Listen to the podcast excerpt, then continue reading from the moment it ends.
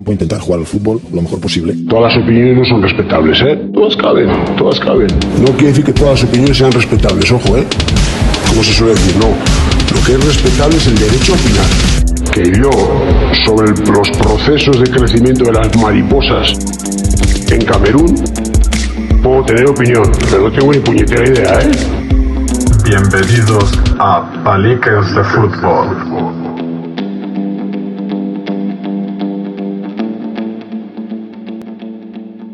Muy buenas y bienvenidos a un nuevo episodio de Paliques de Fútbol.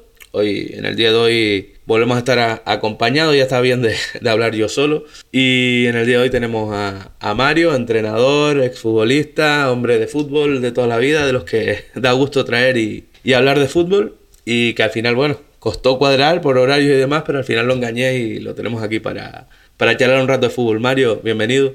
Muy buenos días, Ancor. Si quieres presentarte, presentarte, equipo, ahora estás en el Ligar a Cabo Blanco, un poco si quieres decir algo de trayectoria o, vamos al lío directamente. Bueno, vamos al lío, vamos al lío. Yo creo que la gente ya un poco que me conoce, mi etapa de futbolista, pues de jugador, pues tuve, estado en varios equipos, sobre todo en, el sur de la isla, Águilas, Igara, actualmente donde soy el entrenador, eh, Ibarra en tercera división, Wimar, en tuve la suerte de estar en el Wimar en, aquella época de tercera división, o en aquella última época en la que el Wimar estuvo en tercera división, con Martín Marrero y Fermín González entrenadores, con Toño Rodríguez primeramente, y, nada, y ahora pues llevamos ya 11 temporadas entrenando y, actualmente pues dirijo al, al Igara de Regional Preferente Grupo 2.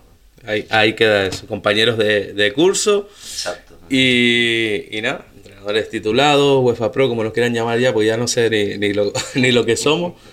Pero, pero bueno, eh, para los que oigan el, podcast por primera vez, pues bueno, eh, normalmente el formato original que es este, eh, consta en traer un compañero o alguien vinculado al, fútbol y yo le lanzo un tema que él no conoce, de hecho hasta ahora mismo él no sabe lo que le, le voy a preguntar, un tema, una multipregunta, a veces van saliendo más preguntas. Su opinión, debatimos un poco y después me devuelve la jugada, me quedo yo para el último para, para no ser ventajista y, y nada, poco más, intentando que sea dinámico, entretenido y que por lo menos se hable del fútbol. Normalmente hablamos de fútbol base, fútbol regional, nuestro fútbol, porque podcast de que hablan de, fútbol profesional y de, las mariconadas y que si Luis Enrique es, streamer y demás, hay, hay ya. La verdad que... Pues bueno, eh, empezamos. Mm, entre las varias preguntas que tenía, yo te voy a lanzar, prefiero lanzarte una, una, así, una multipregunta.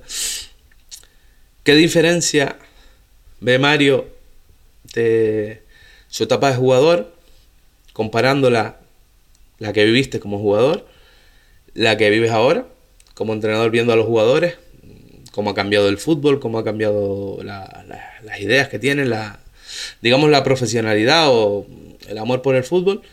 igualmente, eh, ¿qué cambio has notado, o si eres consciente o no eras consciente cuando eras jugador, de los entrenadores de antes, de tu etapa jugador, y ahora que eres entrenador? Un poquito todo, todo ese tema, que, todo lo que engloba, que no es poco. Pues la verdad que el fútbol ha cambiado muchísimo, ¿no? Y cambia constantemente y continuamente. Y, y hoy en día te das cuenta, como entrenador, de, lo que teníamos antes y de lo que tienen los jugadores hoy en día, que quizás incluso desde mi punto de vista, te digo, antes eh, valorábamos muchísimo lo poco que teníamos, lo poco que teníamos y los sacrificios, lo sacrificado que era ir a entrenar, eh, entrenar cinco días a la semana, cuatro o cinco días. Me acuerdo etapas de, de mi vida como jugador donde entrenábamos de lunes a viernes, prácticamente no descansábamos. Hoy en día eso se lo propones a un grupo de jugadores, a un equipo, y te puede caer la, como se suele decir, la del pulpo, ¿no? Estás loco, ni en pretemporada. Ni en pretemporada, exactamente. Eh, ha cambiado mucho, ha cambiado mucho. Gracias a Dios el fútbol ha evolucionado. Eh, yo soy un poco de los, actualmente como entrenador, de los que tengo memoria de, de, de lo que tuve, de lo que viví como jugador y de lo que eh, todavía hay cosas que dices tú, hay cosas que te pueden caber hoy en día, ¿vale? No todo era malo lo que hacíamos antes, para nada. Todo lo contrario, habían cosas bastante positivas que intentas adaptarlas. sobre todo, Ancor, eh, las vivencias, ¿no? Yo, las casetas, el, como se suele decir, ¿no? El, eh, el mamarte casetas con entrenadores de, de nombre, cosas buenas, cosas no tan buenas, cosas con las que te quedas hoy en día, cosas con, con las que tú dices, coño, pues esto me, me ayudó mucho en su momento y, y quieras o no, esas cosas se, se- te marcan y tal. Las diferencias hoy en día de entrenar como se entrenaba antes hoy en día, aparte de que hoy en día tenemos otros medios, los campos son diferentes, antes era todo tierra e incluso picón en algunas ocasiones. Yo me acuerdo de jugar en el campo de- del, del Charcón, por ejemplo. En San Luis, que campo San Luis caía el San picón. Luis, en el Charcón.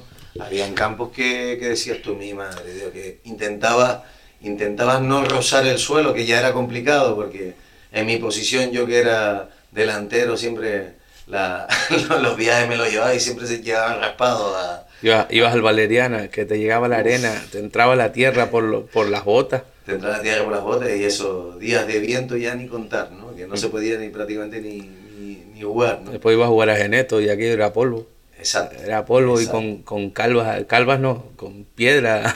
Es que te digo, hay, hay campos donde uno ha jugado que hoy en día te pones a mirar para atrás y dices, increíble, ¿no? Hoy en día eh, proponerle eso a un grupo de jugadores de, de poder entrenar en, en esas condiciones, te dirán, mister, estás loco, que hoy en día lo tienen todo, tienen y, y quizás no lo valoran, o quizás no, muchas veces no valoramos Eso, lo que eso te iba a decir, eh, siempre se ha dicho que el futbolista canario es un, buen futbolista muy, muy talentoso y yo siempre he pensado que mucho se debe a eso, a que antes tenías que calcular hasta en qué piedra iba a botar el balón para saber cómo tenías que controlarlo, cómo golpear, para dónde correr. Quieras o no, eso te hacía más vivo, te hacía más... Sí. No sé si tú, si tú viviste, como jugador me imagino que sí, el cambio al césped. Sí, Y, sí, sí. y cuando ya estabas acostumbrado a jugar, por lo menos a mí me pasó, a jugar en césped, que fueron lo- los últimos años después de la lesión, eh, volvías a un campo de tierra a coger un mi casa y ya eras incapaz, no sabías darle. Ah, No tenías fuerza, decía, pero, pero si yo este balón lo ponía en el medio campo y ahora me cuesta hasta darle, me duele. O sea, ha cambiado muchísimo y yo creo que, que por eso te lo preguntaba, porque muchas veces pienso y lo hablo con, con la gente que yo creo que antes para jugar al fútbol nos tenía que gustar. Sí. Cuando jugaba- o sea, no había esto que ocurre ahora de apunto al niño al fútbol porque al fin y al cabo es una guardería. Al niño no le gusta, lo tengo ahí, es donde más barato, eh, me lo tienen seis horas a la semana y bueno, mm, si no le gusta pues ya lo dejará. ¿no? Antes tú ibas a jugar fútbol porque jugabas en, en el colegio, en la calle, cosa que ya no, lamentablemente ya no, ya no ocurre, no puedes, por la sociedad como está. Pero ibas a jugar porque querías jugar y, y quizás, por eso te decía a los entrenadores, quizás los entrenadores antes eran, aunque ahora hay de todo, sigue habiéndolo, pero eran más, mucho más injustos y más crueles con, lo- con los niños. Si era el gordito, si era flojito, no jugabas, no te fichaban. y es la realidad. O de portero. El gordito Sí, era sí, el portero. de portero. Como se suele decir. Es verdad, es verdad, totalmente, Ancor. Y sobre todo te das cuenta, yo no quiero decir ni siquiera eh, que sea una guardería o no hoy en día, pero sí es verdad que antes había muchísimos menos equipos de los que hay hoy en día. Y eso, quieras o no, seleccionaba para que hubieran buenos jugadores. Y el, el jugador de fútbol que antes llegaba a jugar en preferente o en tercera división era un buen jugador de fútbol. Ojo, eh, sin menospreciar a que hoy en día la tercera división tiene su... eh, las categorías están por algo, está claro, y los jugadores tienen un- muchísima calidad, y sobre todo por lo que estamos diciendo, porque hay unos medios, unos campos de fútbol excelentes donde no hay excusas de que el balón bota mal, ¿vale? Eh, pero es verdad que hoy hay muchísimos equipos montados muchos alrededor de, tener el fútbol base y demás. Creo que tú un poco ibas por ahí, por, por el hecho de, no, pongo al niño en la escuelita de no sé qué, o lo pongo tal, o lo pongo a jugar, porque eh, un poco es, eh, todos los padres a veces eh, cometemos el error, ojo, que yo me incluyo, yo soy padre también, de querer que nuestros hijos sean todos futbolistas. Y, y no nos olvidemos que esto no deja de ser un deporte. Más allá de un deporte, es el, el- sobre todo una educación para el niño, el que haya unas normas, que el niño se enfoque en, que hay en que hay que llevar un proceso, en que no puedo ser eh, tengo que ser organizado, tengo que ser eh, comprometido, tengo que ser ordenado con lo que me comprometo a la hora de estar en un equipo de fútbol, esté en la categoría en la que esté. Pero claro, los niños dependen de los padres, de que los padres cumplan ese, ese protocolo de, no apunto a mi hijo, ah, ah pero bueno, como el partido es un sábado y el sábado tengo una chuletada, no lo llevo. No, no, perdone, es que usted tiene un compromiso y detrás, detrás de ese equipo están contando con, con usted y usted se ha comprometido con esa ficha que ha firmado para niños y esa cuota mensual que está pagando, eh, hay un compromiso detrás donde tengo que, cumplir. Es cumplir, llevar al niño. Los niños, tenemos que tener en cuenta que los niños no conducen, los niños hay que llevarlos. Hasta una edad dependemos de los niños, de, los niños dependen, perdón, de los padres, de que los padres puedan llevarlos, traerlos, llegar a los horarios de entrenamiento cuando corresponden, eh, a los horarios de los partidos cuando son citados. Entonces, ya te digo, todo eso se complica. Antes había pocos equipos, como te dije antes, volviendo otra vez a la, a la época de vintage, ¿no? a la época de antaño, eh, el fútbol de antes era totalmente diferente, ya te digo. Hoy en día, gracias a Dios, pienso desde mi punto de vista, ya te digo sin menospreciar a los entrenadores de antes, los entrenadores de hoy en día están más preparados, hay más capacidades para hacer más cursos y demás, y hay muchos entrenadores de antes, y, y tengo en mente sobre todo a, a dos, que solo piensan en, actualizarse, en, intentar estar al día y, de hecho que hoy en día están entrenando en regional preferente y, son dos buenos amigos. Y, lo importante que es lo que dijiste al principio, que, parece que ahora, mm, como hay, mira que yo soy de casi todos mis entrenamientos pues son los integrados, son contextualizados y demás, pero, pero que no se muere nadie por ser una guerra continua. O sea, es que parece que desechamos todo lo que, lo que, lo que huele antiguo y hay veces mm, que, que, que, bueno, que, uno piensa y dice, pero vamos a ver, no morimos, no... No, no, no. Así es verdad que yo, por ejemplo, yo arrastro una lesión por, por malos entrenamientos en edad, porque, pero también no estaban capacitados, pero, pero de ahí a que todo lo antiguo entonces no hubiera salido un Maradona, entonces no hubiera salido un Pelé, no hubiera salido un Di Stefano, no hubiera salido, yo qué sé, un Henry, no hubiera es que no, no, hubieran salido jugadores. Si todo lo, de antaño hay que innovar, eh, obviamente. Y eh, el otro día mm, yo tuve la suerte de, ir a, la charla que dio este hombre Lucas Alcaraz y dijo algo que yo lo he pensado varias veces, pero no pensé que de un entrenador profesional fuera a salir. Él dice que está muy contento con la modernidad, con el, chip este que te ponen, el GPS que te ponen en la espalda. Eh, tú ves un jugador que va a salir del banquillo y le leen, le pasan mm, no sé cuántas fotos de dónde se tiene que poner en las jugadas a, los ABP, las acciones a balón parado. Y él dice que sí que es muy bonito, pero que es un jugador que va a salir los últimos cinco minutos. Que el preparador físico salga corriendo va a poner el GPS. Que el segundo se ponga a pasarle ahí las fotos se está cagando en tu puta madre porque va a jugar 5 minutos o va a entrar en el descuento. Él ya sabe que dónde tiene que poner la pelota, dónde se tiene que poner. Eh, no creo que, y lo dijo él, no creo que el GPS te vaya a decir mucho de los últimos 5 minutos. Entonces, creo que perdemos. Y, otro que lo dijo fue este hombre que entrenó a Leibar, Mendilibar. Exacto. Que a veces nos volvemos locos llenando el campo de conos, de, de chinchetas, de vallas, de y a veces el fútbol es mucho más sencillo, que está, que está de lujo. Pero si tienes dos chinos y, no son todos los azules, no pasa nada. O sea, no pasa absolutamente nada. O sea, por ahí no pierdes nada. O sea, a veces nos gusta más aparentar que realmente lo que trasladamos al campo. Exacto, y ahí sí estoy de acuerdo contigo en lo que estás diciendo, y precisamente, Ancor, te lo digo, yo no me gusta aparentar para nada, yo siempre me gusta adaptarme a lo que tengo, porque lo primero que tienes que tener claro es es dónde va, qué medios son los que tiene y tú, qué medios te hablo tanto, tanto en material como, de, como muchísimas cosas, en, instalaciones y demás, y luego te tienes que adaptar al grupo de jugadores que tengas. No hay más, a todos nos gustaría tener eh, equipazos, pero no es posible. Entonces tú te tienes que adaptar y el buen entrenador, desde mi punto de vista, yo entiendo que es el que le saca el mayor rendimiento al grupo de jugadores que tenga. y ya no solo en resultados, sino en trabajo. En trabajar, que al final se verán, se verá reflejado en los resultados. Pero lo importante, ya te digo, es saber dónde está, siempre saber dónde está no querer imitar a nadie, ¿vale? No querer imitar a nadie y tener personalidad y ser uno mismo. ¿vale? Por lo menos así, esa es mi línea de trabajo y así como voy yo, no... Tú sabes, una, una cosa que, que me, me encanta, que me gusta hacer a mí cuando preparo entrenamientos y demás, o sea, yo a veces voy a lo típico, que vas a un campo, porque vas, porque vas a llevar a alguien, porque vas a ver a alguien, y más ahora que este año no estoy entrenando, y ves entrenando un alevín, y a lo mejor ves un ejercicio y dices, hostia, lo está haciendo el del alevín, me gusta, lo puedo adaptar de esta manera para el equipo, a lo mejor tengo un cadete, un juvenil, un regional, lo adaptas en función a lo que tienes. Y no desprecias, está entrenando el Alevín y pasa más, está entrenando el Alevín, yo voy a entrenar un regional. o- eh, hay gente nada. que hace eso. Y a mí me encanta adaptar ejercicios. O sea, yo si veo un trabajo, ya sea en, en un blog, ya sea en... A veces que la gente comete mucho error, a veces se va a YouTube y en YouTube se hacen muchas burradas.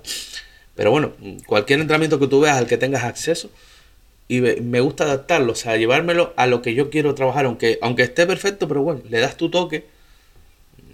Y puede ser una tontería, puede ser una presión, puede ser cambiar un, meter un comodín por dentro, dos comodines por fuera, dos comodines de, de profundidad, cualquier cosa. Y a mí, creo, es lo que me da vida. O sea, a mí preparar un entrenamiento me da vida. A mí, la gente que. Yo recuerdo un club donde además hice un podcast de eso bastante caliente, sin decir nombres, que me costó, donde se me criticó mucho porque llevaba los entrenamientos preparados o en el iPad o en papel. Que el entrenador, y decían los, los que estaban fuera, los técnicos que decía Manolo, eh, decían que el entrenador tiene que tener entrenamiento en la cabeza. O sea, ese comentario te da ya para decir, vamos a ver, si vas a, a cualquier equipo profesional y te ves que van con su papelito o su, su hoja y lo miran con Yo- su vamos, carpeta. yo- que, Yo particular- particularmente, eh, también te digo, yo, oye, cada uno trabaja como, como cree conveniente en Ancor, ¿sabes? y todo respetable y tal. Pero sí te digo que, por ejemplo, eh, yo llevo varios, varios años trabajando semanalmente en los microciclos semanales. Eso sí, me intento por lo menos prepararme los entrenamientos el, el domingo más tardar, tenerla preparada la semana, pero tenemos que tener en cuenta que anoche mismo precisamente lo estábamos hablando en- con los compañeros que tengo en el cuerpo técnico, en el IGAR, de que eh, hay que adaptarse a, te- tenemos que adaptarnos a lo que tenemos. Entonces hay jugadores que trabajan, que estudian, que vienen de cargar cajas, que vienen de poner bloques, que vienen de tal. Por mucho que tú prepares una sesión de entrenamiento, cuando llegas al entrenamiento ves como un jugador a lo mejor lleva 10 horas co- colgado de un arnés eh, porque está pintando una fachada. Entonces tú tienes que tener un poquito de mano izquierda, pues no son profesionales, independientemente de que, de que cobren un poquito de dinero para la ayuda al transporte y demás, tú no, no puedes, eh, no tienes, que tener, tienes que tener ese tacto con esos jugadores eh, para decirle, oye, eh, ¿cómo estás, mister? Que estoy hecho polvo, llevo de- 10 horas colgado, tal, tal. Oye, pues vamos a, vamos a adaptar lo tuyo, afloja un poquito aquí, o trabaja, trabaja aparte esta tal. Pero lo importante y lo que hay que valorar es que ese jugador no te ha faltado a entrenar, ese jugador está allí es porque está comprometido y está con sus compañeros y quiere estar y tú tienes que tener ese, ese, ese tacto, esa mirada hacia él y decirle, venga, tranquilo, no te preocupes, tal. venga, vamos a trabajar aparte contigo, vamos a hacer esto y tal. Y si se puede hacer, ¿por qué no? ¿Vale? Entonces, hay que, hay, hay, ya te digo, volvemos a lo mismo, hay que saber adaptarse a donde está y a lo que tiene. Y con respecto a lo que estaba diciendo antes de los eh, entrenamientos integrados, contextualizados, eh, el entrenamiento analítico también cabe. Que parece que ya todo tiene que ser. eh, no, que no, que no. Todo, todo no tiene por qué ser como balón. Mira, Eh, yo, yo me acuerdo de darle la opción a jugadores, decir, a, mí me gusta porque como a mí me costaba horrores correr si no había una pelota por medio. Exacto. Me costaba horrores. Entonces, al final uno lleva sus vivencias a los entrenamientos e intenta trasladarlo. Siempre te encuentras que hay jugadores que son más físicos, que a lo mejor con el, con el balón les cuesta más, y ellos prefieren los entrenamientos analíticos, porque trabajan lo físico, que es donde destacan, se sienten mejor y se van para casa. Pero bueno, yo le decía, tenemos, tengo dos formas de trabajar. Yo siempre que puedo les voy a meter el balón. Una acción técnica, una, o trabajar una acción táctica. Siempre que puedo voy a trabajar así. Ahora, yo no tengo ni 10 ayudantes, ni 5, ni tengo los GPS para saber al ritmo, el ritmo cardíaco, si están trabajando Exacto. aeróbicamente, anaeróbicamente, o sea, yo no puedo saberlo. Si ustedes no, cuando yo me giro, o cuando se gira al ayudante, se ponen a caminar o no meten la intensidad, yo lo voy a saber en dos semanas, más o menos. En dos semanas cuando llegue al partido voy a saber, porque si no llega a lo que llegan los demás, es que no lo estado haciendo bien. La única forma que tenemos los entrenadores para asegurarnos que el trabajo medianamente se haga, analítico. Si tú quieres trabajar la preparación física, si el jugador cuando está en un rondo y tiene que cambiar de rondo, por ejemplo, ponerte un rondo móvil, el, en vez de hacerlo al 80%, lo hace al 30% cuando lo estás mirando, la única forma que yo tengo de, de que en dos semanas tú me estés al nivel que yo quiero es alejarme y ponerte a hacer un farle. Está claro, porque... Y ahí veo si corre o no corre. Claro, porque la, la manera, digamos, más clara en la que tú lo puedes controlar. Más medible, tú más- claro, la- más la que tú empírica. exacto, tú la estás, lo estás viendo y dices tú, bueno, aquí no le queda otra porque tiene que correr porque lo estoy mirando y porque estamos trabajando lo que sea, estamos trabajando un, un farle, un tal, o- estoy haciendo un circuito de fuerza y los tengo a todos controlados porque estoy con Claro, 8 o claro. 10 postas y de aquí se me mueve y hago el... A ver, eh, y, y no hay que menospreciar eso, ¿vale? Todo cabe en... en- Yo todo soy cabe. de los circuitos de fuerza, a mí me gustan porque creo que encima es una forma de trabajar que cansa, pero que se te va rápido, al jugador se le va rápido porque al final estamos hablando de circuito a lo mejor de 40 segundos de trabajo, 20 de recuperación y cambias de posta y es, aunque al final se te vayan 30 minutos de entrenamiento, pero es al jugador se le hace más rápido, por ejemplo, y, te digo, la, última temporada, la anterior, tenía un preparador físico y él no trabajaba. Igual, mientras el, el equipo estaba fuerte, mi equipo estaba fuerte, pues, oye, trabaja con un preparador físico y él trabaja de otra manera. Eso es clave, Ancor, ¿eh? Tener a una persona, a ver, eh, que tenga conocimiento, sobre todo. Tú le dices lo que quiere. Nosotros seamos entrenadores titulados y demás, y hayamos eh, tenido asignaturas en el curso de entrenador de. Un profesional va a ser, claro, un profesional va a ser claro, siempre un mejor. Está claro, y, y- y hay que levantar la mano cuando uno no tiene conocimiento o, o Y muchas veces, y cosas. muchas veces les descubres cosas tú a ellos, porque claro, yo por ejemplo, este que tuve la última vez, estaba trabajado, es preparador físico, pero estaba acostumbrado, acostumbrado a trabajar prácticamente personal training. O sea, entrenador personal. Entonces no es lo mismo, coger un él le costaba. Entonces yo le decía, "Mm, aquí estás metiendo mucho tiempo, aquí estás metiendo mucha gente, o no me pongas tanta gente en la fila porque te- si te das cuenta va a trabajar menos, hazte en vez de dos postas, hazte cuatro hazte cuatro porque no va a llegar al objetivo, pero tú le das datos, tip, y él, él decide. Y, y si es una persona recíproca, te lo va a agradecer igual que tú los vas a agradecer. Exacto. Te va a decir, eso que estabas haciendo un- antiguamente era una burrada. Y, y referente a lo que decías antes de, claro, trabajamos con lo que tenemos. Una, una vez tuve una discusión con un pseudo periodista, porque tampoco tenía la carrera y, y fue, fue un poquito enterado. Y había sonado un rumor de un equipo.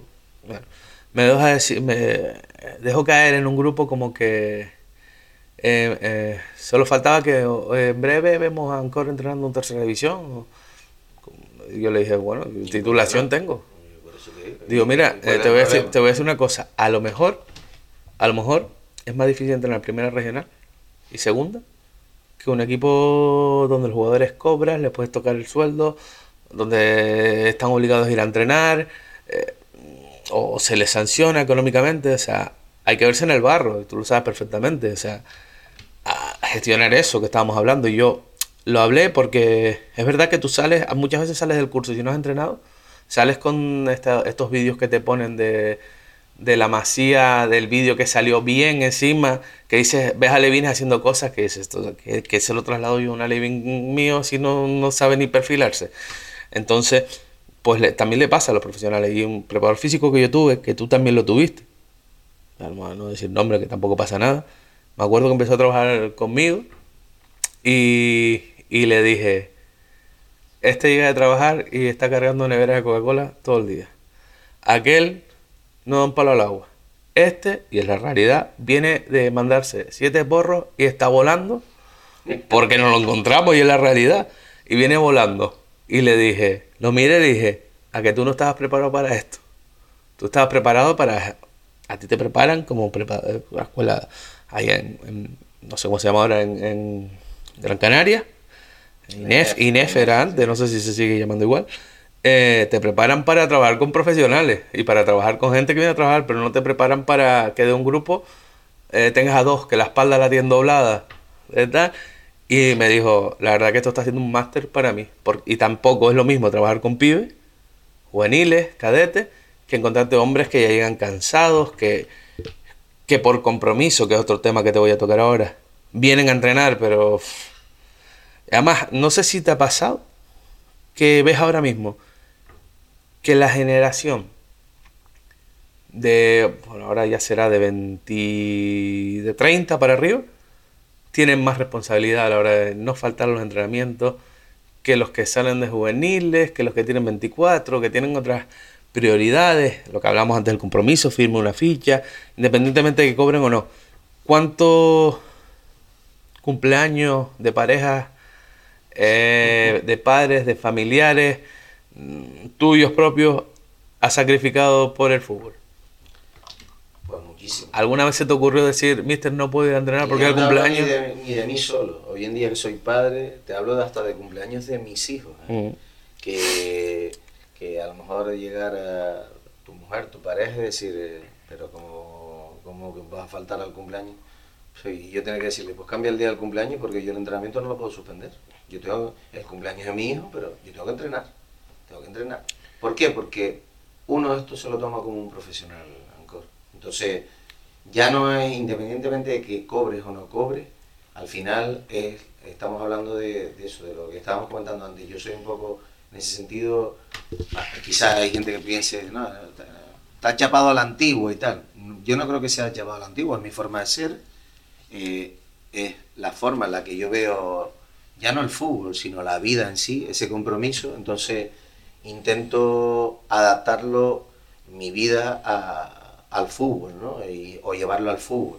Si yo hoy tengo un cumpleaños, o es mi propio cumpleaños, o es el cumpleaños de mi pareja o de uno de mis hijos, pues ya tendremos otro día para poderlo celebrar. Pero no puede, yo por lo menos particularmente no cambio un entrenamiento ni un partido del Madrid de Champions ni tal, porque que eso pasa también, que a veces el jugador dice, Que ya ni "Míster, el cumpleaños". al Madrid, no mister el que tal, ¿no? Eh, sí, pero hay que entrenar. Yo no cambio un entrenamiento ni porque juegue, ni porque juegue. Ya te digo, ahora mismo estamos en, en pleno mundial y hay, hay partidos a las 7 de la tarde que van a ser interesantes y atractivos y, y yo no, no cambio los entrenamientos. Lo siento, pero no cambio los entrenamientos.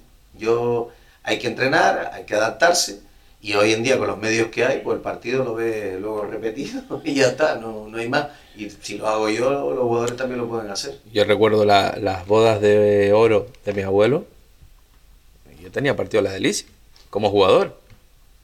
Y llegué después. Y llegué después.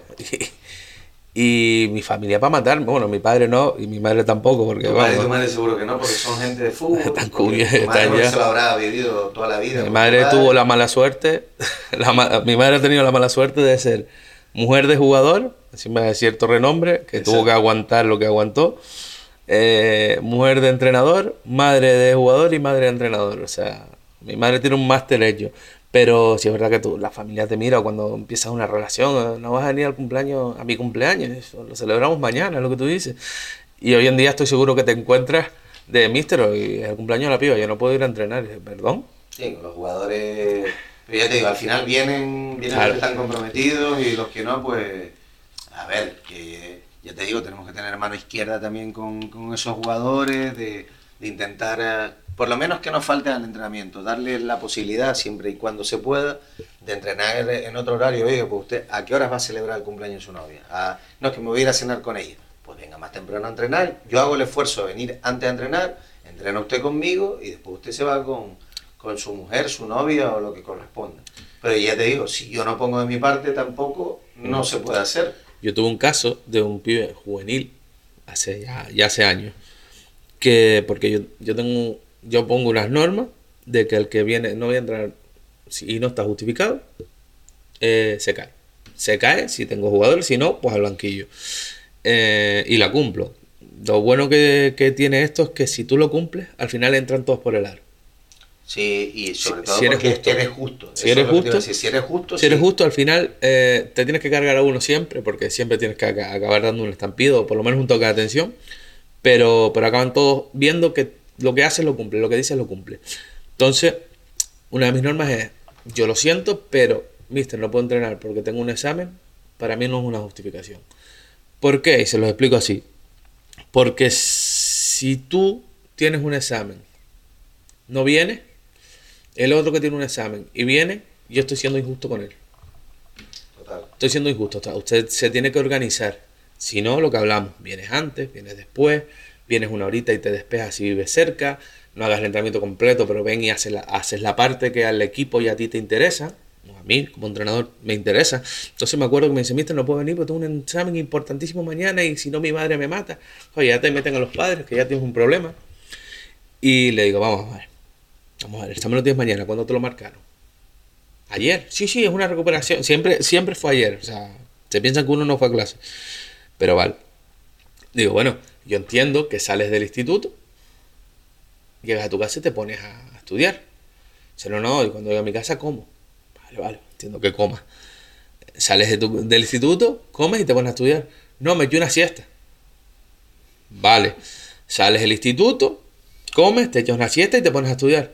No, voy a ver un rato la piba. No, tú lo que me estás diciendo es que las hora y media, dos horas de entrenamiento es las que tú vas a utilizar para estudiar. Entonces no. Entonces no. Y al final se, se calentó, no lo convoqué.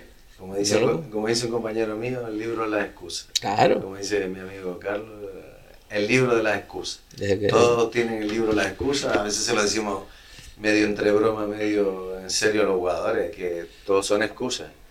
Pero también te digo una cosa, Ancor, y ahí sí es verdad que en el fútbol base, ¿vale? Cuando eres entrenador, es lo que estamos hablando, intenta ser lo más justo posible y demás. Pero cuando ya pasas al fútbol regional, intenta ser lo más justo posible. Pero esos jugadores cobran. Están en una categoría. Ahí esenci- ahí ahí el la económico, cosa le toca el bolsillo. Exacto. Ahí tocas la, el bolsillo. ahí la cosa cambia porque ya te digo, ahí tú tienes que mirar. eh, y está fuera. Claro, porque al final eh, tú quieres ser justo y lo intentas ser y siempre, bueno, prácticamente casi siempre lo eres, salvo que o, o lo intentas ser, hay veces que, que te equivocas, claro que te equivocas. Si yo soy el primero que me levanto la mano cada vez que me equivoco, digo, "Oye, señores, disculpen, me he equivocado, me equivoqué, se me fue aquí, se me fue tal. Cosa que a veces los egos de, de- de Sí. los chicos no, no, eso no está dentro de su, de su mente, ¿no? El, el pedir disculpas, el pedir perdón, ¿no? Pero ya te digo, cuando estás en un equipo donde hay un presupuesto, donde los jugadores cobran y demás, es ahí lo que tienes que mirar y te están mirando y te están valorando por ganar partidos y por el resultado. y ahí les tocas el bolsillo. Y ahí les la toca el- sanción cambia. Y el discurso ahí- y el discurso cambia cuando tú se lo das, chicos. El que lo cumple se le toca el bolsillo. Le gusta o no le guste, Exacto. es lo que hay. Y ellos lo saben, hay un régimen interno, hay unas normas, las faltas de asistencia pues se descuentan, la- las tardanzas a, la- hora de llegar a los entrenamientos también se descuentan. Entonces, claro, cuando luego se llega, llega a final de mes o a principio de mes, cuando llega la hora del cobro, dice, ay, ¿y por qué me descontaron esto? Y yo, pues, "Est- esto está todo justificado, esto porque usted tal día faltó, tal día llegó tarde, tal día no asistió a una convocatoria, entonces hay, un- hay unas normas para, para cumplirlas, ¿no? para todos. Y, y hablamos antes de, de los de los temas cumpleaños y tal. Mi padre, el día, de, el día del padre es santo día y cumpleaños. Todo completo. Las- de los últimos años me ha tocado viajar. El cumpleaños de mi padre, el día santo. Me ha tocado viajar y he estado todo el jodido día fuera. Un día encima tuve las cosas que hacemos, que el trabajo que no se ve del entrenador, para que un jugador, porque me hacía falta un sub-20, cuando la norma de los sub-20 y los... Para que un jugador pudiera ir, tuve que ir al hierro, ir a jugar al Pinar. ¿Al Pinar? Al Pinar, o no me acuerdo, de Isora o al Pinar, da igual. El trayecto, avión, tal. Y cuando llegué a la laguna, llevar al jugador a, a los gigantes. Porque era juvenil y los padres no podían esperar a la noche, sino se tenían que ir porque era el puente y se iban por la mañana y el pibe se iba con ellos. Si no, tenía que llevarlo yo allá. Y tuve que llegar, Te comprometiste a hacerlo. llevarlo allá y cuando llegué me acuerdo que llegué, le di el regalo a mi padre y le dije me voy a acostar. Se acabó. O sea, eso no lo hace nadie hoy. ¿Cuántos jugadores, no sé si te ha pasado y has tenido la suerte que no te haya pasado, jugadores que no se levantan por un viaje? Que tengas Eh, que llamarlos, que tengas que convocarlos dos horas antes para que lo- ver los que faltan y llamarlos por teléfono. Que al final, aparte de entrenadores, hacemos de, de todo un poco. Hacemos a veces hasta de padres.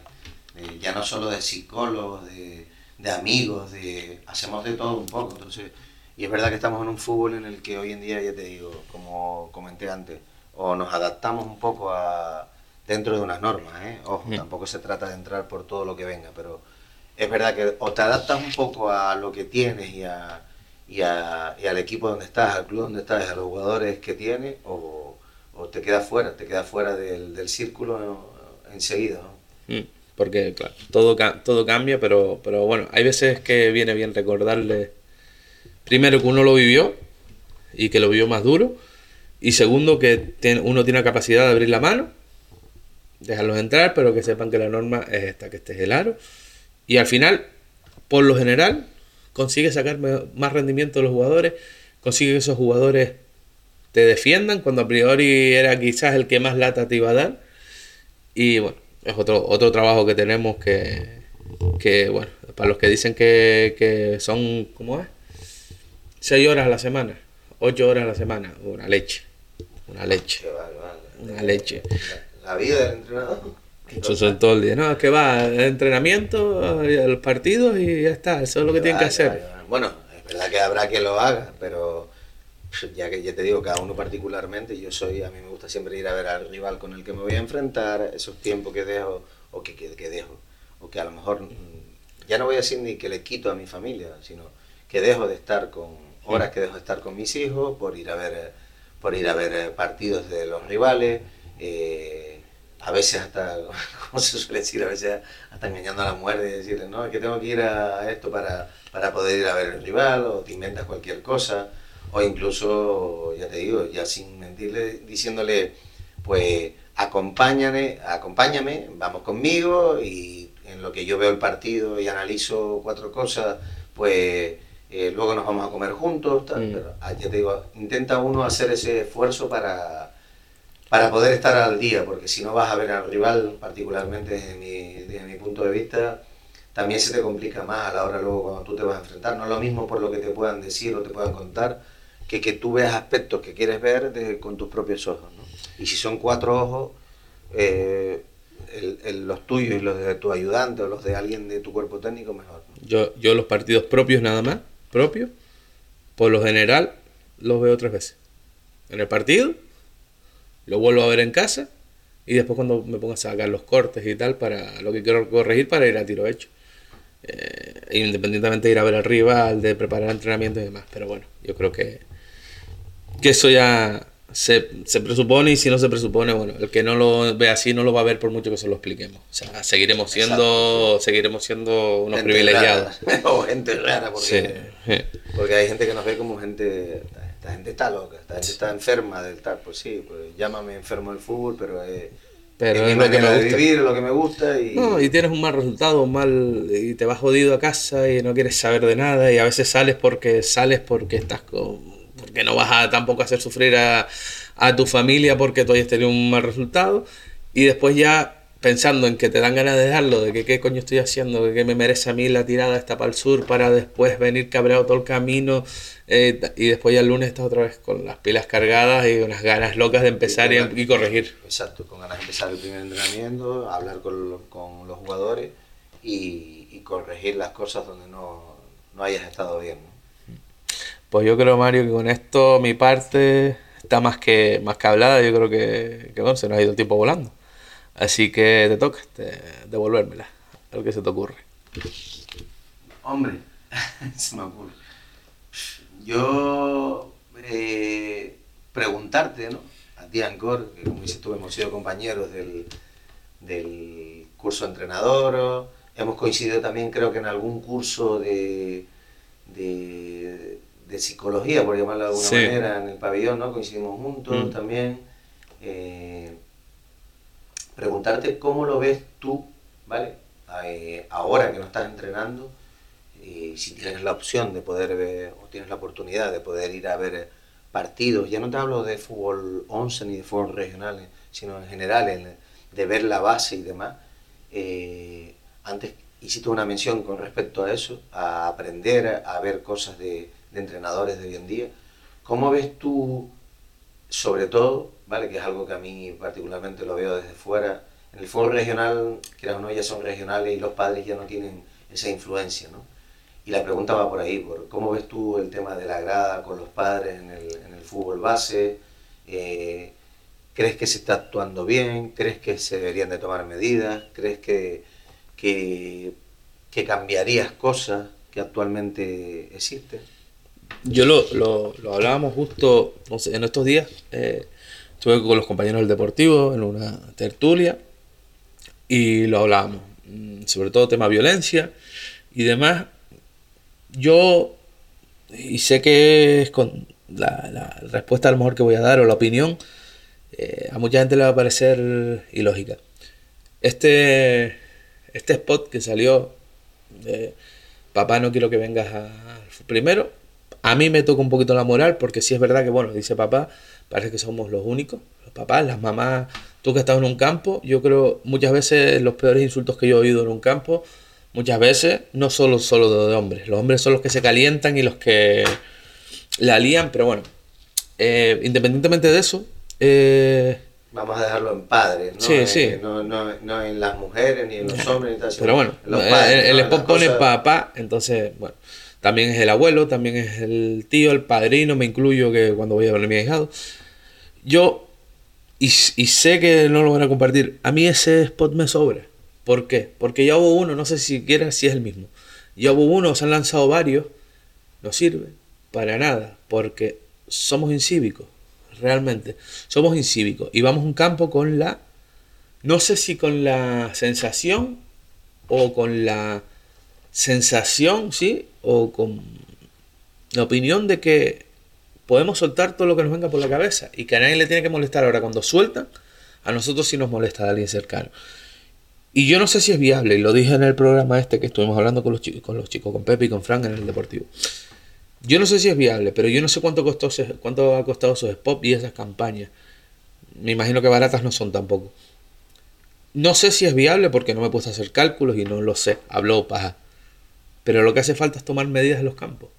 Y dejarnos de. Y que la medida no la tenga que tomar tú como entrenador, yo como entrenador, yo como coordinador, yo como presidente. No, porque vamos a estar ahí todos los días y no somos nadie. Eh, muchas veces también se dejan los, los conserjes, en que tampoco. Yo no sé lo que cuesta, pero entre cabildos, entre ayuntamientos, entre deportes, no sé si club, pero bueno, un presupuesto y que haya un segurita, por lo menos. Una empresa de seguridad, alguien capacitado para cuando ve a alguien que no se está comportando, darle un toque de atención y si no llamar a la policía, que se lo lleven y que el, el, el partido se detenga porque somos muy somos muy políticamente correctos cuando decimos que el partido se pare, que el árbitro pare el partido porque se han cagado en su madre tres veces. Que te paren el partido como entrenador. Enseguida vas a decirle, no es para tanto, en todos los campos, vas a parar el partido por esto, los niños se van a tener que ir sin jugar el partido. Le hacemos un poco de chantaje a los, a los árbitros, desde la grada, desde los banquillos, desde los clubes. Yo lo he vivido eso, ¿eh? He vivido como padre, estar en una grada, además me pasó hace dos temporadas, de hecho que después esos padres pues, me quitaron el habla. Ojo, ¿eh? Que hablo de padres, compañeros de mi hijo, ¿eh? Sí. De mi hijo, ¿eh? Además te digo, fue en un partido en el Juan Santa María, mi hijo era jugador del esférico hasta la temporada pasada, prácticamente se ha criado ahí en el esférico, también tuvo su etapa en el Real Unión y actualmente juega en el, en el cadete autonómico del Juventud Laguna. Y viendo el esférico, ¿vale? Me, me encuentro una serie de padres que no paran de insultar al árbitro. Y yo, lógicamente, no comulgo con eso para nada. Y entonces, pues, me dirijo a ellos diciéndole, oiga, por favor, respeto. Respeto porque esto no... Yo me estaba sintiendo mal y eran, ya, ya te digo, padres, compañeros de mi hijo. Mm. Y, y el árbitro, pues, paró el partido. El árbitro paró el partido y dijo, o, o paran o ya está bien. Además era una falta de respeto, ya, eh, ya era algo insoportable. Y el árbitro se dirigió y dijo, o paran o suspendo el partido. Los niños se quedaron todos con, con cara, estamos hablando de, de infantiles, ¿eh? y que ya estamos hablando de fútbol 11. Y, y claro, yo me dirigí a ellos, digo, es que llevo diciéndoselos un rato y está bien, hombre. Es que me da esta vergüenza, de verdad, de que, de que mm, vistamos los mismos colores de que defendamos los mismos colores viendo esto. Yo no comulgo con esto. Entonces, pues, lógicamente, me levanté de la grada, que siempre me pongo solo. Ahí, en este caso, incluso estaba hasta separado, pero no dejaba de escuchar lo que estaba sucediendo. Y me tuve que apartar e irme para otro lado solo, más, más alejado todavía de la grada. Y el árbitro al final, eh, el presidente del, del esférico y su, su esposa, y su mujer, que son los que llevan el equipo y demás, ellos mismos dijeron, no, no, es que es verdad, esto no, no se puede permitir. Y le invitaron a sus padres o a que se callaran o, si no, abandonaran la, la instalación. El partido se reanudó, no sucedió nada, ¿vale? Estuvo parado prácticamente 3, 4 minutos y se volvió a jugar el partido, se volvió a reanudar y el partido se finalizó y solo se oyeron palabras de ánimo a los niños, que era lo que se tenía que haber oído y lo que se tiene que oír en todo campo. Porque yo que grite a un niño para animarlo, que le diga, vamos, tal, yo eso, eso sí. Hombre, eso es hasta bonito, bonito. es tu hijo, es tu, eh, es tu nieto, es tu tal, en caso de abuelo, vamos, tal, animar sí. Pero insultar ni a árbitros, ni a jugadores contrarios, ni al entrenador contrario, que no, por favor, vuelvo a lo mismo. No nos olvidemos que esto es un deporte. Imagínate lo que le pasa por la cabeza a alguien, porque al final dice, no, es que mucha campaña, mucho que no, que la persona que es así es así. Y muchas veces sí habrá alguno que se vea y se dé vergüenza grabándolo. Pero es que hay gente que ni grabándose, que se ven y la vuelven a liar porque se vuelven a calentar y da igual el partido sea Levín, Benjamín, infantil, juvenil, cadete, regional. Eh, ¿Qué le pasa a una persona, por ejemplo, por ponerte un ejemplo que se vive y que lo has visto seguro, cuando en un partido de Alevín, infantil, cadete, es que me da igual, juvenil. Cuando vamos a jugar por banda, grita, levántalo, reviéntalo. Eso es... O sea, si es tu hijo, es que salta. Es que algo le Claro, dice. claro, claro, claro. Entonces, que esa persona que dice eso, ¿qué espera? Que la otra persona no salte. O si es al revés, ¿qué piensa? Que no salta. Directamente no piensa. Lo comenté en estos días también. Y tengo una amiga que tiene un niño, creo, siete años, si no ha cumplido los ocho ya, que ella está deseando que no le guste el fútbol. Porque dice que el fútbol, en el fútbol no es sino violencia. Y yo se lo digo siempre. Lo siento, pero no es que no te lo permito. O sea, y llámenme romántico del fútbol, enamorado del fútbol, lo que quieran. O sea, el fútbol no es violento.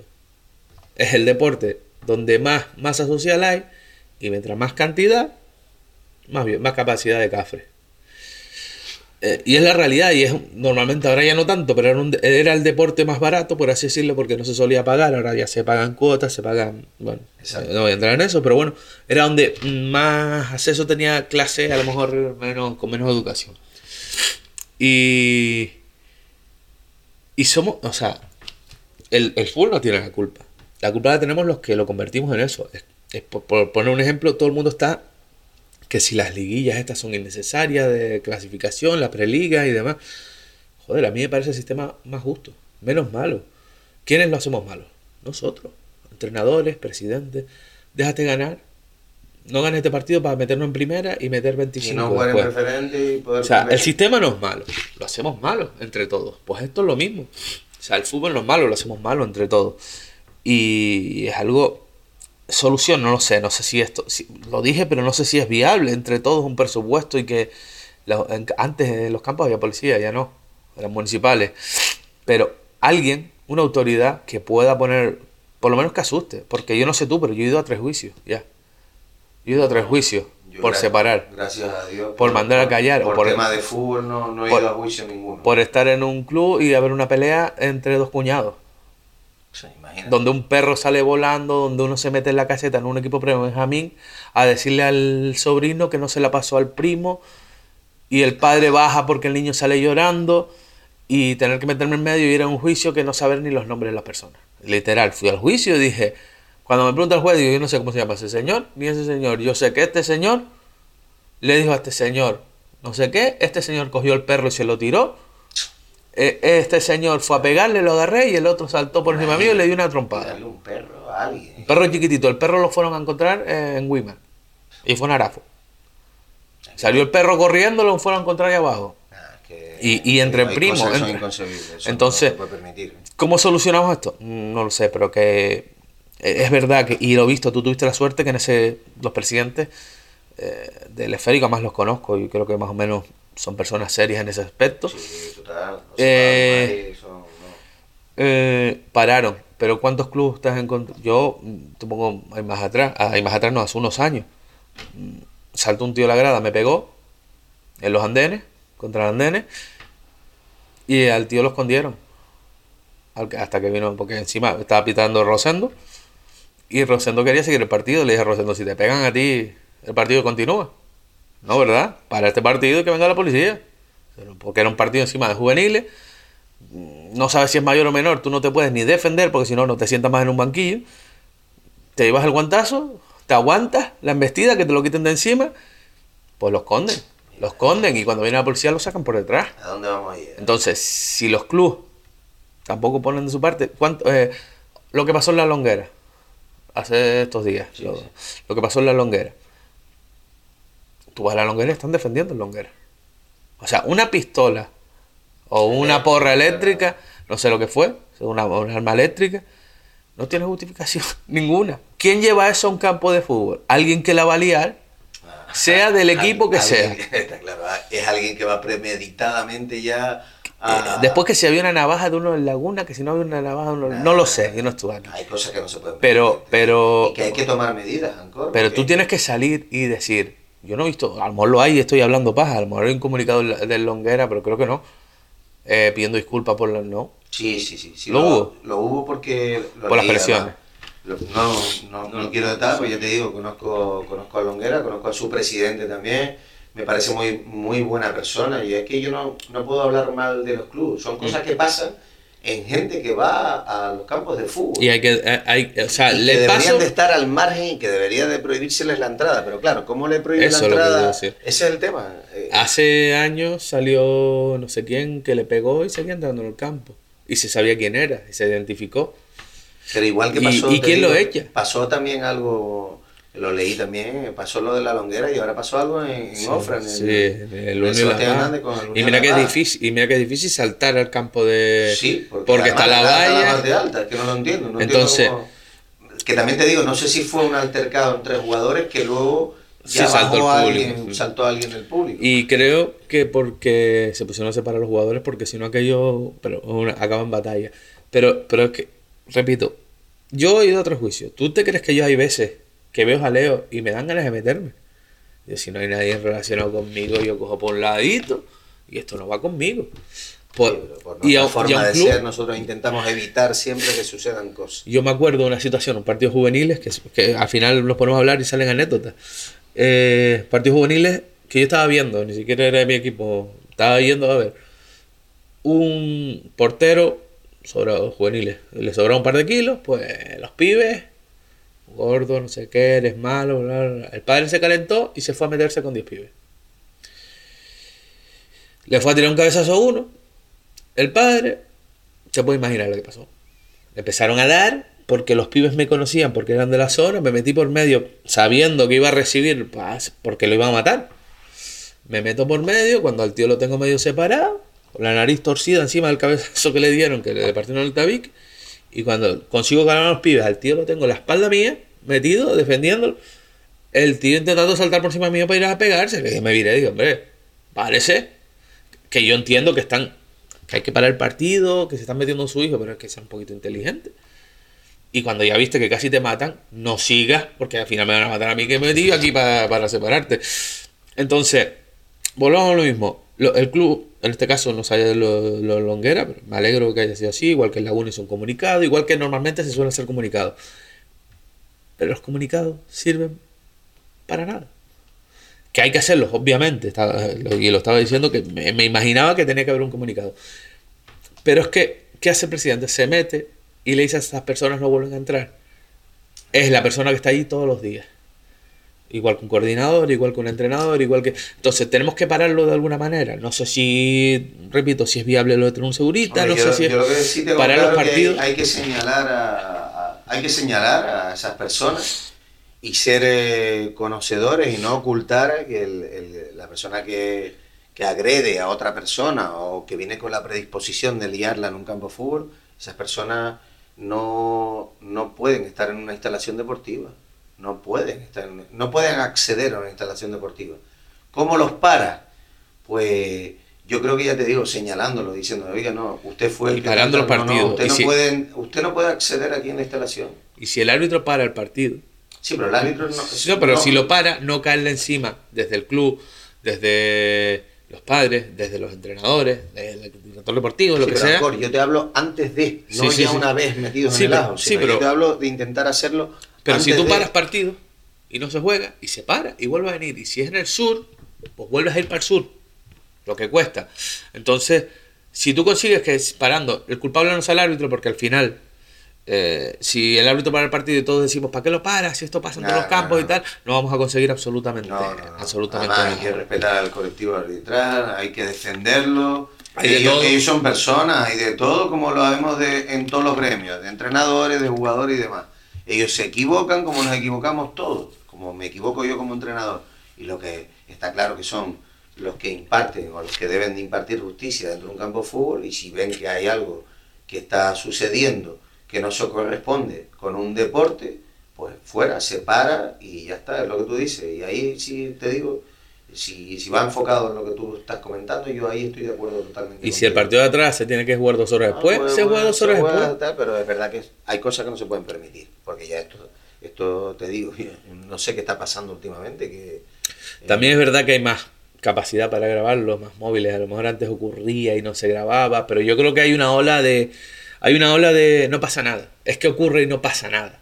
Es que ocurre y no pasa nada. ah, y no pasa nada o no le damos la importancia. Ah, tampoco fue para Mira, tanto. yo te pongo un no. ejemplo de la temporada pasada en un campo. No decir tu equipo porque es lo de menos. Eh, un jugador mío de color. Lo, insultan en la ida y lo insultan en la vuelta. ¿no? En la vuelta ya vamos con la mosca. Se lo avisamos al árbitro. Avisamos tal, mira, pasó esto. Si pasó en nuestro campo, ¿qué va a pasar allá? Vale. Le insulto, insulto, insulto, no lo oye. Lo, se lo volvemos a decir al descanso y nada más salir la segunda parte la juez de línea lo escucha. Paro el partido porque ya está bueno. Ya está bueno, paré el partido y lo paré yo. No, sigo jugando porque no puede ser que un jugador mío yo lo tenga que cambiar o me lo tengas que expulsar porque no es sino negro de mierda. eh, eh, el insulto más fuerte que le dijeron fue: Estás aquí solo porque tu madre no superó la patera. Quedó muerta en la patera. Vino muerta en la patera. O sea, eso son bestialidades que a un jugador lo sacan. De, o sea, por muy tranquilo que sea, lo normal es que salte para la grada y la líe. Entonces, para el partido, la juez de línea dice que ella lo oyó. Se para el partido, viene la policía, al otro equipo no le gustó, quedé como quedé como el entrenador, no, no fue para tanto, no se dijo nada, la línea diciéndole, oiga, que lo oyó. Era, me daban como que era la justificación porque iba perdiendo, bueno, lo que quieran. Ya fue decisión mía y la tengo que asumir. Que ocurrió, ocurrir, ocurrió, pues yo no, yo no paro el partido. Y viene la policía, toman el, el, el acta, consta de que la juez de línea oyó literalmente el insulto, lo que dijeron, bla, bla, bla. Yo a día de hoy, eso fue la temporada pasada, yo no vi sanción ninguna. Ah, aparte, ya te digo, si, no hay, si esa persona no está identificada en coro, ¿no? Sí, pero no vi sanción, por ejemplo, que es una putada, pero al, al, al club. Nada, es que ni siquiera una sanción económica. Es que, es que, dices tú, es que no, es que es muy gratis. Es gratis, es gratis. El club, que una, una solución que propuso, creo que fue Pepe ayer, eh, el, el día que grabamos, que el club se autosancione. Que el club se autosancione. O sea, Bueno. puerta cerrada. El siguiente, como no se comportan, puertas cerradas. Y cero ingresos, la cantina, cero ingresos. No, no, no, olvídate. La entrada se- no lo va a hacer ninguno. No lo va a hacer nadie Que sería, que sería ideal. Sí, igual que para los partidos. Pero lo veo, lo veo complicado, es un tema complicado. Y después, referente a esto de la base, un tema que me ha tocado de cerca los últimos, últimos partidos que he ido a ver, así variaditos de fútbol base, no consigo, no consigo primero que ocurra y segundo que lo justifiquen hasta padres. Que niños de fútbol 8 jueguen 5 minutos o no jueguen. No es justificable bajo ningún aspecto, pero te digo, primero porque a lo mejor la persona que está en el banquillo, mm, aunque esté titulada, eh, es verdad que en este caso lo que ocurre es que saca un equipo que es más competitivo y como el partido no va ganando, le cuesta hacer los cambios. Como tiene tres flojitos o cuatro, no hace los cambios. Pues eh, equilibra, equilibra el equipo y los niños tienen que jugar mínimo medio partido. Es que yo no consigo otra cosa. Pero es que puedes hablar con los padres. Ah, es que el niño está flojito, es que es el primer año que juega fútbol. ¿Y qué? Si no juega ahora, ¿cuándo carajo va a jugar? Porque sí, podemos formar, podemos ser excelentes formadores en los entrenamientos de lujo, trabajar de lujo en los entrenamientos. Si el niño no va a la realidad, como cualquier jugador, no evoluciona, no mejora, porque los entrenamientos hay todo el tiempo el mundo, le puedes parar, lo puedes poner contra una pared a golpear, lo puedes poner sin presión, lo puedes poner sin oposición, pero es que después en el partido es donde tienes que trasladarlo. Y si no lo lleva, y, y simplemente pues la adrenalina que le puedes dar, aunque sea un partido amistoso, a un jugador, a un niño. Entonces, no es concebible, para mí no es concebible y no es ni justificable. O sea, yo no puedo justificar. Si yo, que no es con, que no es con a lo mejor con mi familiar, el que ocurre, que a lo mejor mi familiar lo juega todo. Y me voy muchas veces diciendo, a ver si pierden. Ojalá pierdan el partido. Para que entiendan que no sirvió para nada. Porque si tú tienes cuatro niños más flojitos, porque es que oigo decir malos y me, se me, un niño no puede ser malo, será poco entrenado, o tiene menos condiciones, pero todo es trabajable. ¿Cuántos jugadores has visto tú que en infantil, Alevín, eran flojitos eran, y fueron los que más altos llegaron? Por dedicación, por trabajo, por sus huevos. Hablando mal y pronto. Entonces, yo, tengo un ejemplo a día de hoy, lo quiero decir, y, y está de moda además ahora mismo. Yo tuve la suerte, ¿vale?, de, de entrenar al juvenil, al juvenil C del Tenerife, ¿no? Del Club Deportivo Tenerife. Y en esa camada de jugadores, Teto, Teto, que hoy en día es eh, jugador del primer equipo, eh, era un componente más de los jugadores que yo tenía en la plantilla y era el jugador él y alguno más, de los más constantes, intensos y trabajadores que tenía en la plantilla. Con más o menos calidad que otros. Habían otros quizás a lo mejor. Más. Jugadores con, habían jugadores con, con ojo, eh, que tú también lo tienes, Sí. pero habían jugadores con mucho talento y jugadores que, que dentro del propio club, del Club Deportivo Tenerife, jugadores que apuntaban alto.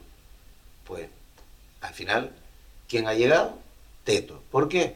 Por su trabajo, por su constancia, porque por su dedicación, por no, por, por anteponer todo al fútbol, a- al sacrificio del fútbol, y está ahí.